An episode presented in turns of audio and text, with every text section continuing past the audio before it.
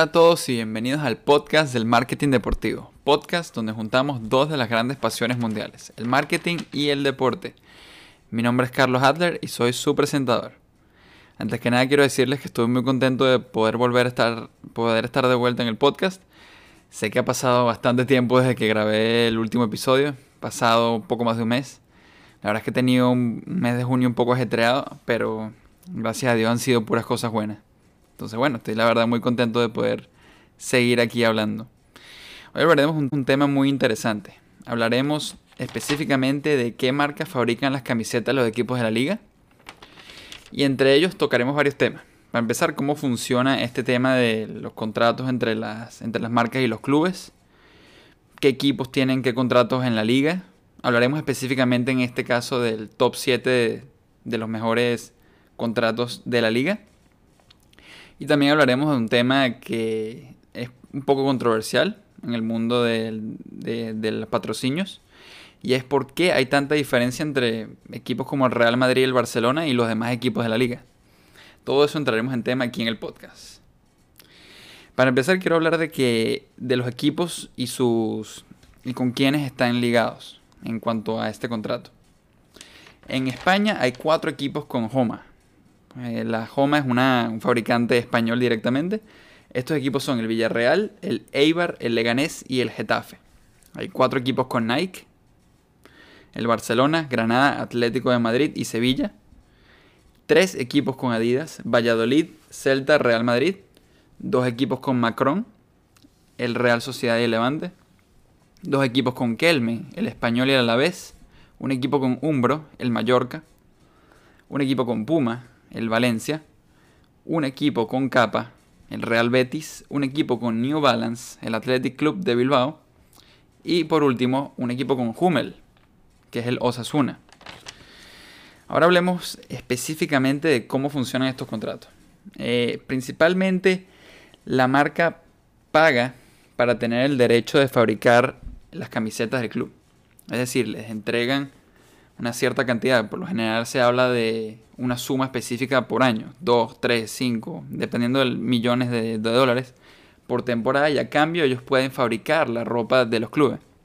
No solo fabricar la ropa, también pueden eh, hacer campañas publicitarias con el equipo. Tienen la posibilidad de, de usar a jugadores del, del equipo que estén afiliados también con la marca para poder hacer publicidad. Eso y muchas otras cosas los ayudan a, crear esa marca y esa cercanía entre la marca y el club también directamente. Algo muy importante que declarar es que por lo general el 85 y 90% de los ingresos de ventas de las camisetas se lo queda directamente la marca. Por lo general es un 10 o el 15% lo que se queda en el mismo club. Y funciona de la manera eh, con regalías. Es decir, o sea, después de que se venden ciertas camisetas, el club eh, es que se le paga una cantidad al club.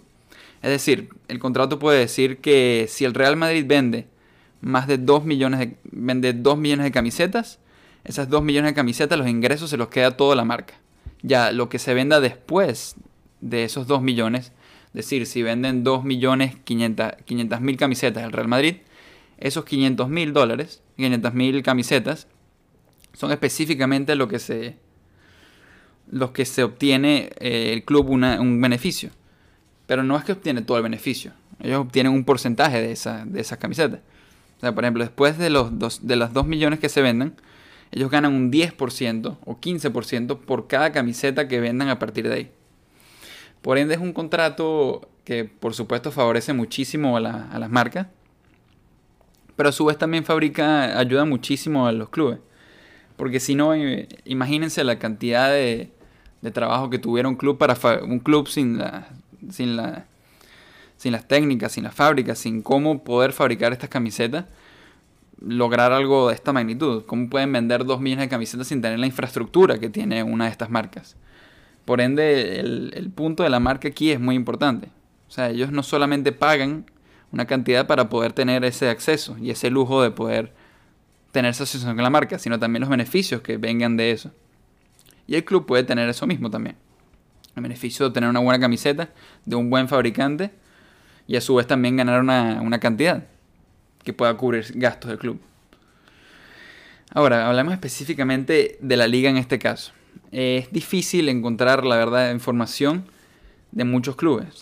muchos clubes no revelan este tipo de información y no dan a conocer las cantidades específicas. Muchas veces son los periodistas mismos los que indagan un poco más y descubren y entienden cuántas son las cantidades específicas de los contratos que hay en esta, en esta en este tipo de equipos.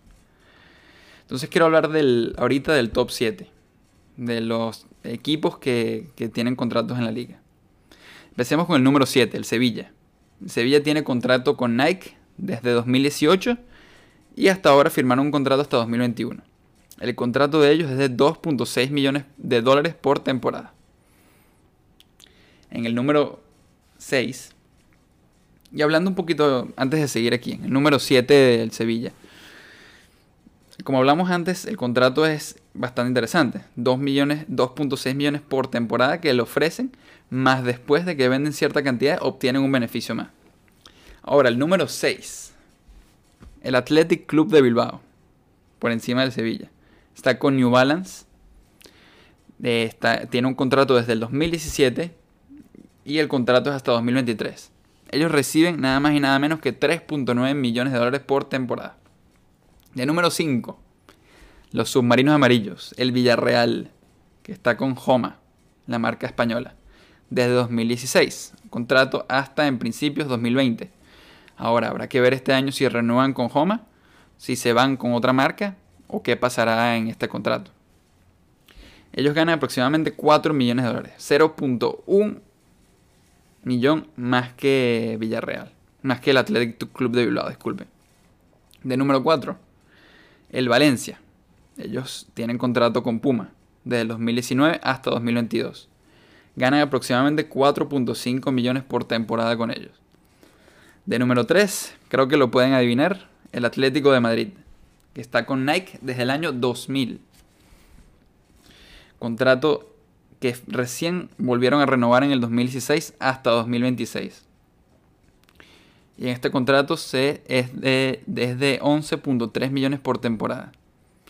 Ahora, lo interesante es que el Atlético de Madrid es un equipo que, que, ha llegado bastante lejos en competiciones europeas. Ha llegado a finales de Champions recientemente ha estado peleando, ha ganado la Liga Española también recientemente, ha estado peleando por puestos europeos y participa constantemente en, en partidos importantes.